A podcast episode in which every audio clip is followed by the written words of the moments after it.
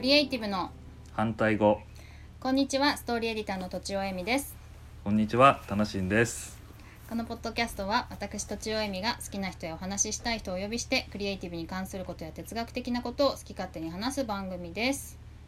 はいでは第2回ということでたなしんさん再びよろしくお願いいたしますよろしくお願いしますはいでですねあのたなしんさんがやっている ECEF っていう会社 ECEF と書いて ECEF っていう会社が、はい、まあ、エシカルなことはがい会社のテーマなんですよね、そうですエシカルとはをまず教えてもらいたいエ ですシカルとまあエシカルと、まあ、これ結構多分、はいあのー割とふ一般化されてきた言葉なのかなと思ってまして、時々聞きますねはい、はいうん結構女性のファッション誌とかでも取り上げられたりとか確かに響きもいいしね、そうですね。言いやすいしうんはいっていう中でまあもともとはそのエシカルって普通に訳すと倫理的なって意味なんですよ。はい倫理的、えうんえ、倫理的な消費をしましょうとか倫理的あなー活動をしましょうみたいなことで使われてたんですけれど、まあ、倫理的というふうに言われても、まあ、あんまりこううピンとこないよねみたいなことで、はいもうちょっとその引き寄せる形で言葉を変えるとあの、まあ、人とか、えー、と地球とか社会に対して、えー、とちゃんと配慮をするみたいな、うんうんそういうのがエシカルだよねみたいなことで、うんえー広がってきている感じですかね今は。なるほどね世界的にというかねそういう活動がだんだん増えてるし、そういういわゆるじゃあエシカルじゃないブランドをもう買うのやめようみたい なフそうっすね、ァッション的なやつもありますもんね、うん、なんか私最近そういうのにだんだん興味が出てきてはいなんなんでどっちが先どっちが後かわかんないですけどはいあのー基礎化粧品とかをはいはい一掃したんですよ。 えー、すごいえっと私あのやめたんですよ基礎化粧品を。はいもう使わない化粧水乳液、はいはいメイク落としをやめたんですよ。はで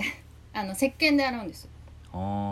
ー石鹸で落ちるメイク用品を使ってで石鹸で落としてでうーんえっ、とおしまいであうーのんほんなんかいろいろ調べたら何もつけないっていう美容法もあるんですけど何もつけないのはちょっと合わなそうだったのでワセリンだけを薄く塗るんですよね、うーんオリーブイオイルとかいう人もホホバオイルとかそういう人もいるんですけど私はワセリンがな無味無臭だ味は関係ない けど無臭だそうし、なんかいいなと思ってあの皮膚科でももらうやしねワセリンって。だだからそれだけを使っててそしたらもう基礎化粧品がこのコイコインコインはいはいはいはいはいワンコインぐらいのサイズで素晴らしなっいちゃうんですよすごいすごくないですかでそのやっぱシャンプーシャンプーあ実はシャンプーもやめて湯シャンにしてて、おおで結構これあのはばかられるんですけど不潔っぽいしーはいい はいうのがでもそのそれによってこういろんなしょ化粧品とかのパッケージを買わなくて済むんですよね、うんうんで結局そのパッケージが、まあ、私の消費なんてあのビビたるものですけれどもそれがなんかあのね世界で作られてるのがあんまりやっぱ良くないみたいな感じのこともあるのでうんそれでうーんなんかねそうそういう生活をしてますあと食器用洗剤もあの石鹸にしたりとか すごい 素晴らしい変化変化ですねそうそうそうでもね全然問題ないんですよめちゃめちゃエシカルじゃないですか今まで使ってたの何だったのみたいなはいはいでこの髪の毛もあれにしたんですよ最近ツイッターで書いたんですけどはい癖毛を生かしたスタイリングにしようと思ってあーパーマかけずあーあ全然いいと思いますよ今見てますいけどいでしょはそう そうい、何の問題もなさそうですはいそうですちょっと近くで見るとねこのほわほわしちゃうんですけどね髪の毛がはいはいアホ毛っていうんですかでもまあそそういう感じでいこうかなと今ちょっとねそういう気分にやっぱなりつつあるのははあ世界のそういう流れで昔だったら節約してなんかちょっと恥ずかしいとか貧乏くさいとかだったかもしれないけど今だったら エシカルですみたいに言言えるからむしろかっこいいいみたいな感感じにできるかなと思って自分的にも満足度が高いしっていう同同じことやっってるのに印象が違うっていう感じなんだろうなと思いますそういうのがしやすいっていうかうんそうですね時代が変わりましたからねだいぶそうですそうですしやすくなった気がしますねなんか飲み会断っても別に恥ずかしくないしみたいのも一つかもしれないですけどそうですうんうね、ん、そういうのしてることありますかそういうのは素晴らしいです ねで僕もですねやっぱその言った手前、 あの自分でもやらなきゃあれだろうって思うじゃないですか、はいはいであの僕なんかで言うと、まあ、そもそもあんまりその化粧とかまずしないんでなんかそういうのそういうの使う買うわけないんですけど、はいはいえっとまあ、昔よく買ってたのはやっぱそのペットボトルをあああの本当に常用してたんですよねう。ん買っちゃいますよね、はい、うんでそれがなくなりました完全に。どうしてんですかえっとですね僕はあのこれはちょっとプロフィールにも関係していくんですけど去年の、うんえっと、終わりぐらいからですねちょっとはい左右にはまり始めまして、 あさサウ左右左右サウと書いて左右っそてうそういそううホームページがありますよねえー会社、会社じゃないんですけどあ会社じゃないんですねプロジェクトただ遊びのプロジェクトで今はまだ、うんうんはいいや左右はいいですよねえーあのーはい、で体に何ていうんですかねちょっとこう僕そういう意味ではですねこの今年に入ってから1 3キロぐらい痩せたんですよえすごい私と会った時ってどれぐらい、えーと今みたいな感じでしいたやもっと太ってましたあそうなんですねはいそうなんだそうなんだ僕最大の体重 が多分ね8 1キロぐらいなんですよへえ今はで今64とか5ぐらいなんですねすごはーいすごいじゃないですか、であのこの2020年に入ってからちょっと自己,、自己改革しようかなとかちょっと思ってはいでまあその左右をまあ去年の終わりぐらいから飲み始めたりとかはい最近僕お酒全く飲まなくなったんですようんうんうんえそれ、はいコロナでですかコロナでというよりは関今年の2020年にちょっと実験しようかなと思ってうんうんあの今年の頭に決めたんですよねもう今年は飲まない、へえすごい、は時代を先取ってましたね酒取ってたのか分かんないですけ ど、わかんないけ はいど、うんまあ、たまたまこう符合したみたいな感じですけどね、はいコロナとはいはいはいそう左右を飲み始めてなんで常用しするあのものが今左右なんですよ僕ずっと家でも外家ででもも外でもへえあなおので茶とか飲まないんですかあまあお茶は飲みますけど、はいあのそれ以外の飲み物としては左右はいが中心になっていてはいなので朝、まあ、鉄瓶でちょっと白湯を沸かして作って、鉄瓶でええ、鉄分が入るんですかそうですそうです、入りますよねうんうんでえっとおしゃれまあ必要な分を、まあ、う朝んちょっと飲んで、うんで残った分はあのマイボトルに入れたり、うんえー別のその魔法瓶みたいなやつに入れたりして、うんうん、えーデスクに置いといたり、まあ、持ち運んだりみたいな感じでしていて。へえなので出先とかに行ってもまあそこのバス、まあ、出出先で提供されるものは飲みますけど、うんうんまあ、それ以外は基本あの自分で持ってくそのマイボトルを中心に、えー、と飲むような感じだったんですになってます今は。ああですいいですね私も一時期そういえば冬とかおお湯左右をうん持ってた気がします、魔法瓶に入れて、はい売っでてないですよね売ってないんですよよ そう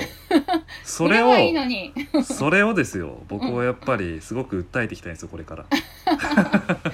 でもう売ってたらペットボトル買っちゃうからダメなんですかあねなんでさ さサーバあそっかそっかそっか、はい無印でやってるみたいー、な、ええ、左右サーバーを作ってほしいんですよね。確かにでも、はいカップラーメン用にお湯置いてありますけどねコンビニでいやーまあそ うか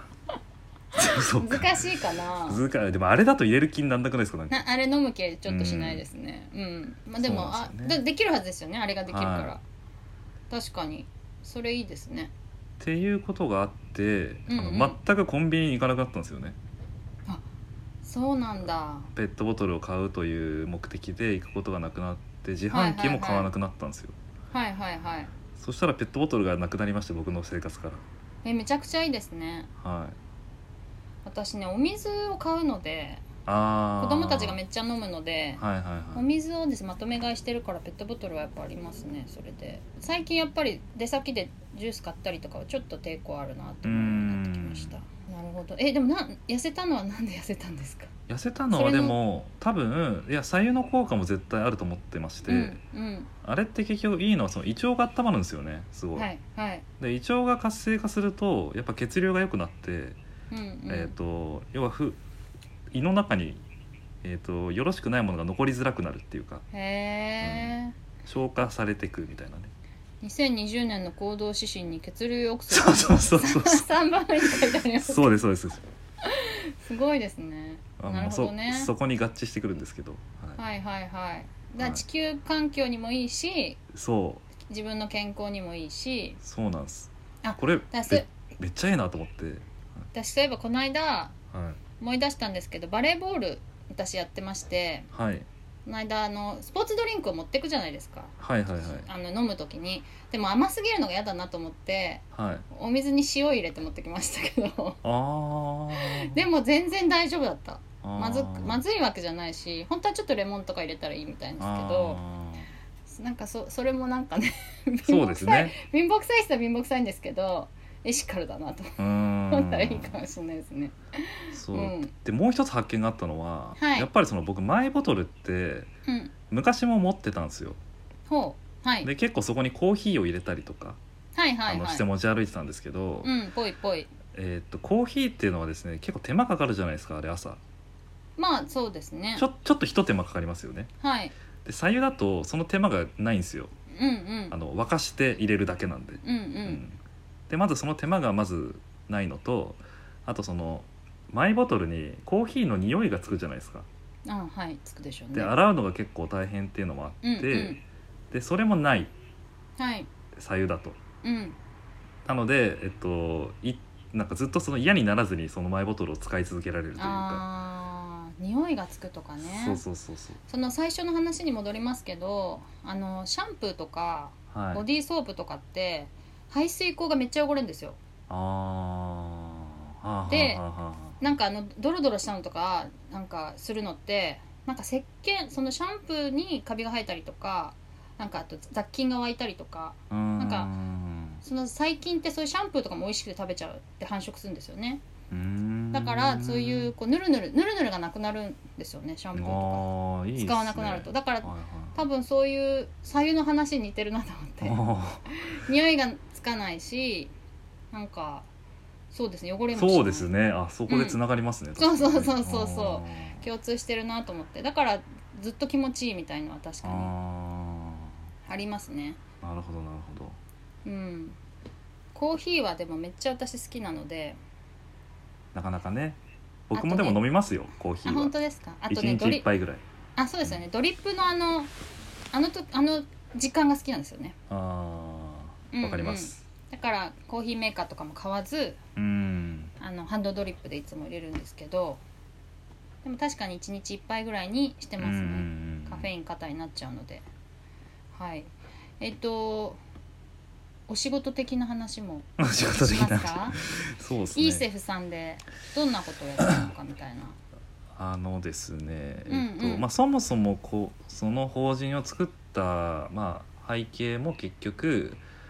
なんかエシカルこれからはやっぱ企業側もエシカル的な価値観でものづくりをしたりビジネスをしていかなきゃいけないんだろうなということをすごく思うところがあって、本当そうですよね、うんはい、でそれがないと結局消費者側が買うものっていうのはやっぱ企業が作ったものじゃないですか。はいうん、なので消費者がいくらエシカル大事だよねっていうふうに考えたとしても買うものがそうでなければ結局それはもうなんか、えーまあ、成立しない話といいますかうんになっちゃうのでやっぱ企業側の努力がすごい必要な分野だなとちょっと思っていてはいなので、えっとそのまあ、企業が作ってるいろんな商品とかあると思うんですけど、そういうものを、まあ、やっぱエシカルに変えていきたいって思ってる会社さんとか、うんえーまあ、新しく事業を作るならやっぱりよりその社会課題を解決していくとかソーシャルビジネスみたいな、えーものでやっていきたいなみたいな会社さんとかと、えーで僕が今までやってきたスキルとかがうまくこう使ってもらって、えっと、いい形になればいいなという思いから、あうんうのん作った法人がその ESEF っていう法人で、はいはい、2017年の7月7日に作ったんですよえー、そうなんだ3リーママがいセっぱい3セブンで、うんうんははいい、もう作るならその日にしようと思って。 えー、はい具体的にはどんな具プロ体ジェク的トにがは、あはるんですい、か、うん今僕のすごい住んでるすぐそばに、まあ、羽毛布団の会社さんとかがあったりしまして、でまあ僕もあんまり知らなかったんですけど結構その羽毛ってやっぱりあの裏側を聞いていくと要するにこう鳥の羽をむしって、うんうえーっと まあ当然それなるほどをね素材として使うわけじゃないですか。はいうんはいだだから分野で言うとそのアニマルウェルフェアみたいな話も入ってきますし、うんじゃあそれをそのまま収奪して製品化してそれをじゃあ消費して燃やして終わりみたいなことでいいんだっけみたいな話とか、うんはい、要はそういう、まあ、話がその羽毛業界のやっぱりあってで商品まあその羽毛自体もやっぱりあのいい羽毛っていうのは本当は欧州の方からグースとか、えーはいああいうものとかでと取ってくるわけですけど、うんうんうんまあ、最近だと結構中国市場がですねあのよくわからん羽毛を日本に流し込んでるようなところもあったりしてなるなほどかなかあの